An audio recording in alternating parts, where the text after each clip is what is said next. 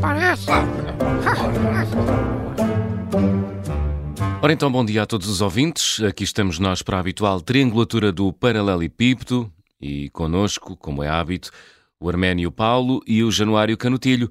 Olá, caros amigos. Olá ao coletivo de ouvintes, olá também aos meus camaradas de programa. Ora, viva a todos eh, e especialmente permitam-me que diga aos meus companheiros eh, de programa. Muito bem, estamos em plena silly season. Há alguns fediver que vale a pena comentar.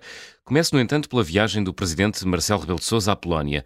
Um, o que vos apraz dizer sobre isto, Arménio? Bom, a minha conclusão é de que o presidente deve andar a ganhar o quilómetro.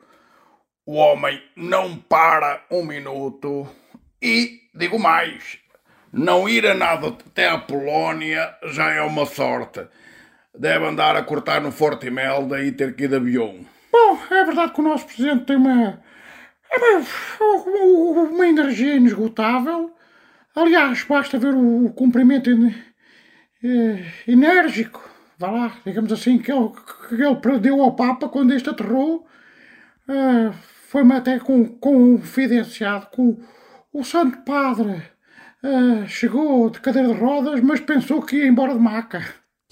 Mas acham que esta viagem à Polónia é importante no quadro do conflito entre a Rússia e a Ucrânia? Sim, importantíssimo. O Putin nem deve ter dormido com esta visita. Eu creio que é um gesto inequívoco de que os aliados da NATO estão unidos. Por outro lado, faz jus à frase que já aqui foi dita uma vez: Deus está em todo lado, o presidente Marcelo já esteve. Pronto, neste caso já esteve na Polónia também. Enfim, eh, isto é apenas uma piada, um momento jocoso, mas que resume, resume o estilo energético, enérgico, vá, do, do presidente Marcelo. E eu, eu vou, para confesso, eu, eu, eu, não tenho problema nenhum em confessar que sou um simpatizante deste estilo, pronto. Muito bem. Sei também que querem comentar o candidato ultraliberal e de extrema-direita que ameaça tornar-se presidente da Argentina. O que me dizem sobre este assunto? O que digo? Digo que passei a acreditar na reencarnação. Uh, eu creio que o Pinochet voltou, mas com uma peruca da Liza Minnelli na cabeça. Uh, enfim, a única esperança que tenho é que este Hitler Zeco das Pampas acabe como o Bolsonaro e o Trump, mesmo até antes das eleições Uh, enfim, fica a falar sozinho como ficaram os outros. Isto vai bem da Argentina, que é um grande país e não merece tamanha vergonha. Oh, eu creio que o senhor Milley eh, não bate com o baralho todo. Eh, os candidatos da extrema-esquerda têm tendência a render a render-se ao capitalismo e a abrir contas na Suíça secretas. Os da extrema-esquerda, eh, aliás, da extrema-direita, parecem todos cheios de um de um hospício ou, ou de um filme de terror. Enfim, como dizia um professor meu de ciências, estamos entregues à bicharada. Para finalizar, Madonna festejou cá o seu aniversário. Eh, Portugal continua na moda ou já estamos a assistir a um declínio? Há declínio. Uh, a Madonna festejar cá o seu aniversário só prova isso mesmo, que há declínio a decadência uh, reconhece a decadência e atrai-a, atrai-se mutuamente. Além disso, já ninguém uh, reconhece a Madonna com tanta plástica na cara. Apetece-me dizer, oh Madonna, mais, mais plásticas, tu andas-te a esticar.